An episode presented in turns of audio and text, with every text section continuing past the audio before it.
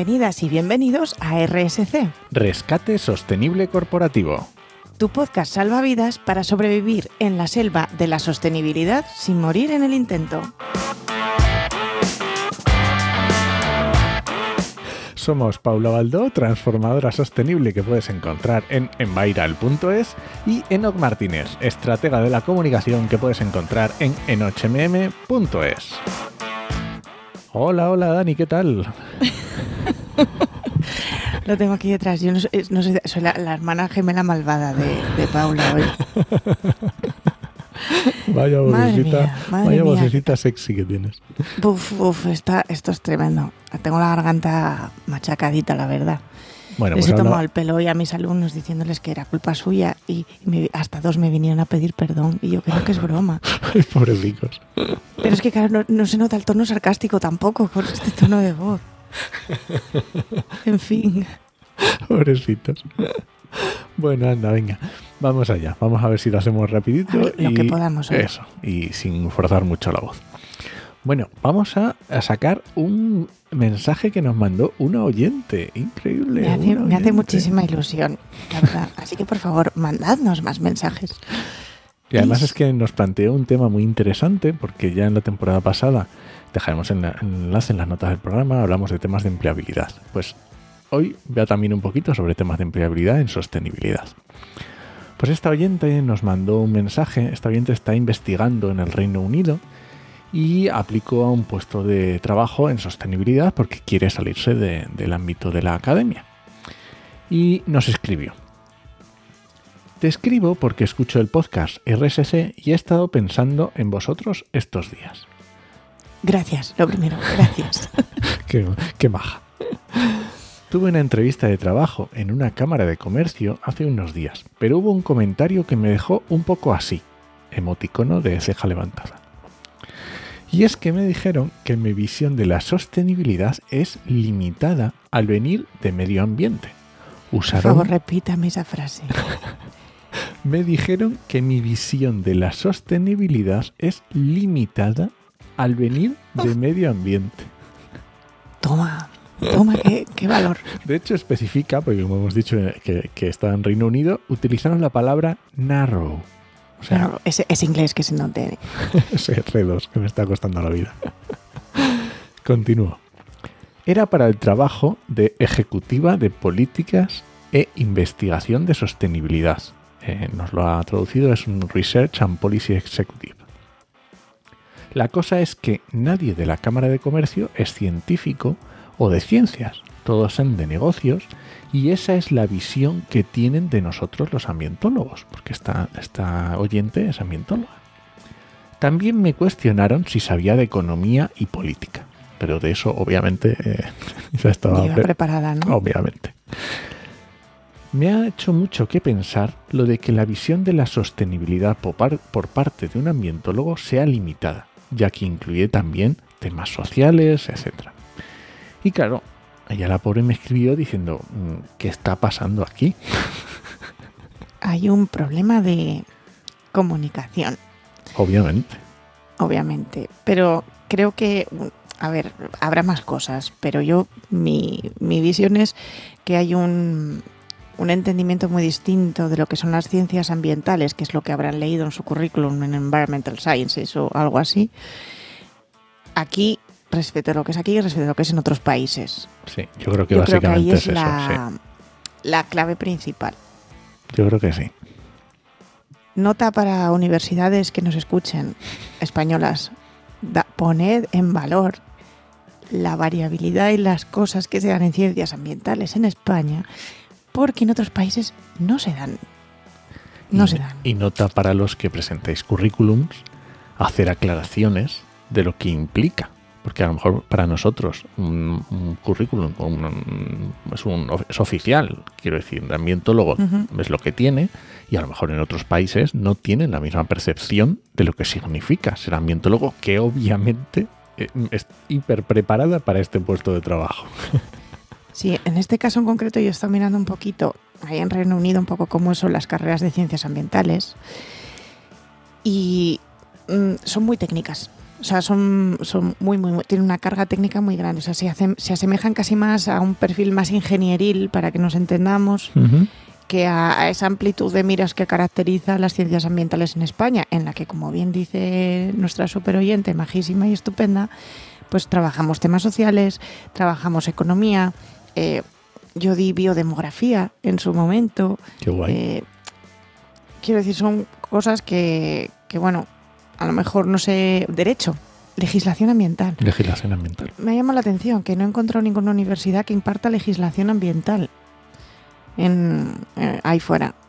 Tampoco he hecho una investigación de todos los currículos o sea, educativos de todas las universidades, ¿eh? pero, pero me llama mucho la atención que sea todo, pues eso, más enfocado a... Es como si cogi- cogieses toda la parte ambiental que dan los de geología, la parte ambiental que dan los de ingeniería de minas, la parte ambiental que dan tal, y eso es lo que meten en la carrera de ciencias ambientales. Esa es la sensación que me ha dado. Bueno, eh, termino con el mensaje de la oyente porque nos cuenta el final de qué pasó. Y resulta que en esta entrevista, además de la persona que cuestionó o le cuestionó sus conocimientos en sostenibilidad, que a lo mejor pues o no tenía eh, mucho conocimiento del, del currículum del oyente o bueno las circunstancias que se dieran, estaba el CEO también. Y claro, la vieron muy bien preparada en la entrevista y la llamaron a los pocos días para ofrecerle un puesto mejor.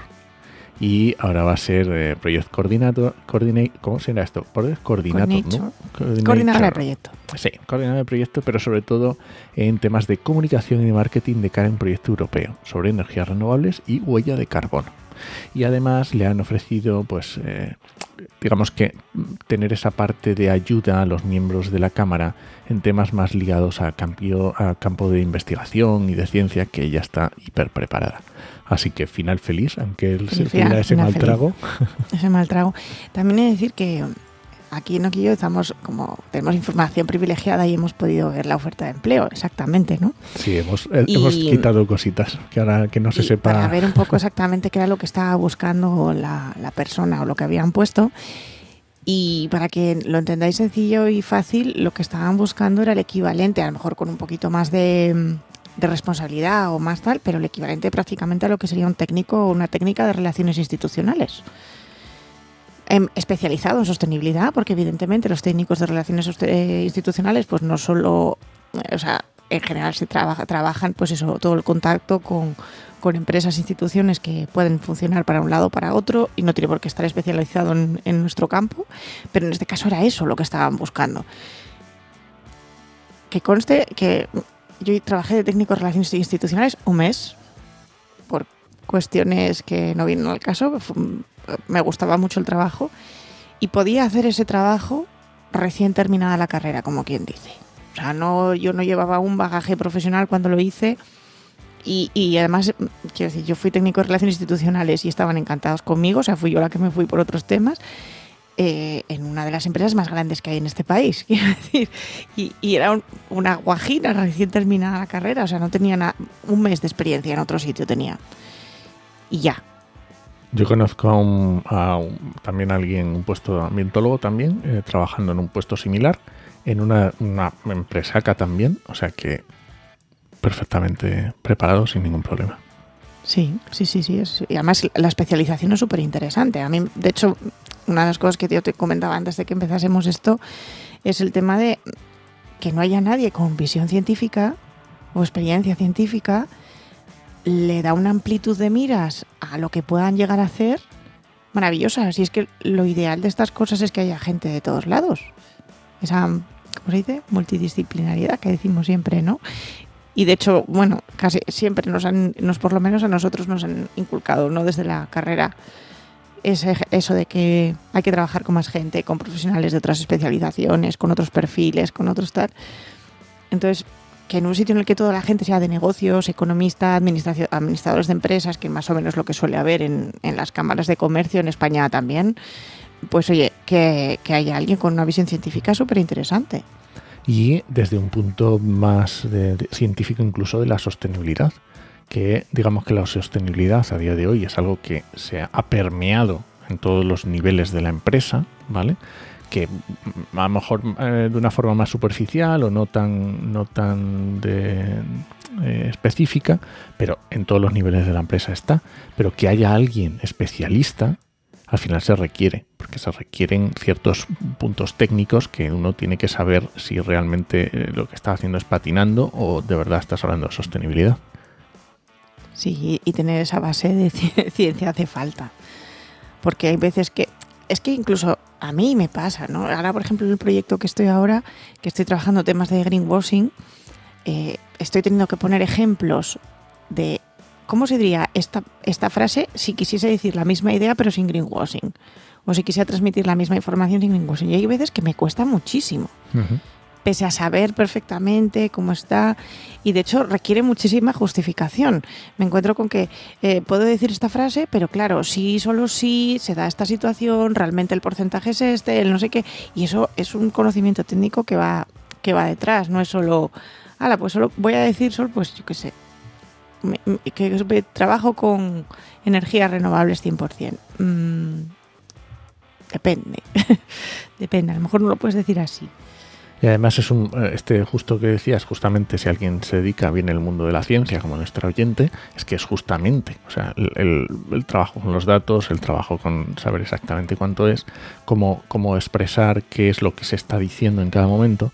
Y yo creo que es muy interesante también volver sobre lo que decíamos al principio, de ese, de esa, o sea, del tener los conocimientos sobre diferentes materias.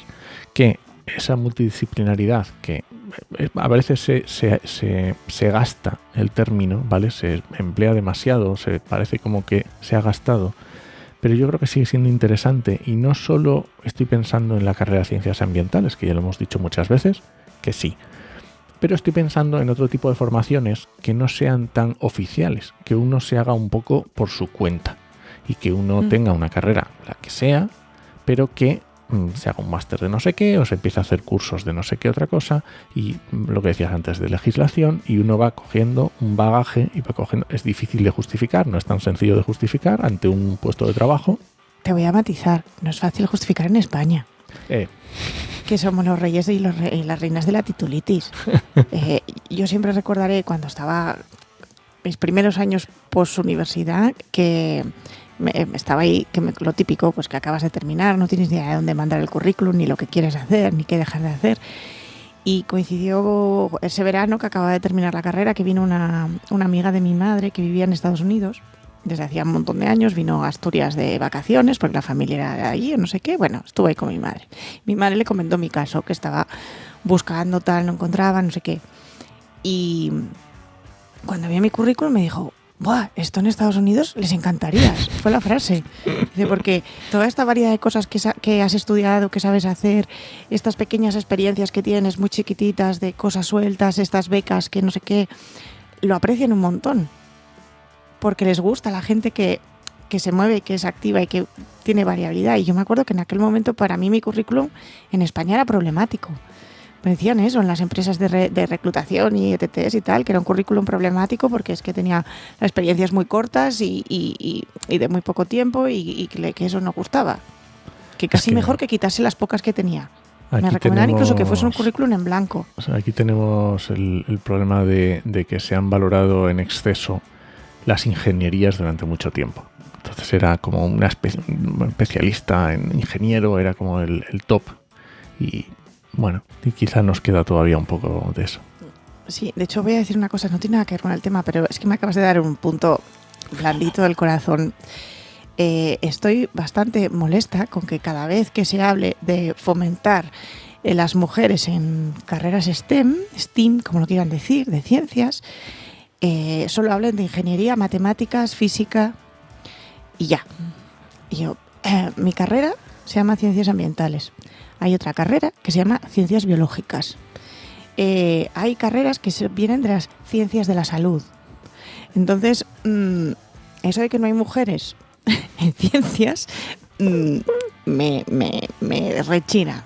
Otra cosa es que no haya en matemáticas, física o en una ingeniería industrial. Pero Sí que hay mujeres en ciencia, somos unas cuantas, ¿eh? Sí, porque STEM es Science, Technology, Engineering and Mathematics. Claro. Pero el, el primer Science.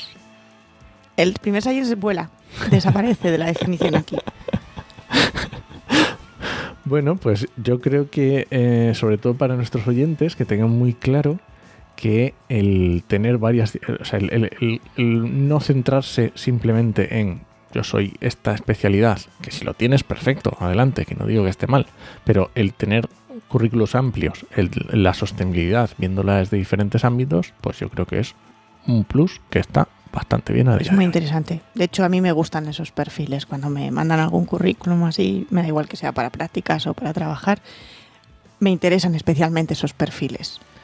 Y además lo vemos en el ejemplo de nuestro oyente, que estaba el CEO en la entrevista y dijo, no te preocupes, que tú no te que tú aquí te quedas, pero no en, esta, en este puestecillo, sino todavía mejor. en uno mejor. ¿Qué tal voz? ¿Cómo le vas? Ya está, no puedo más. Venga, pues ya está, pues nos vamos.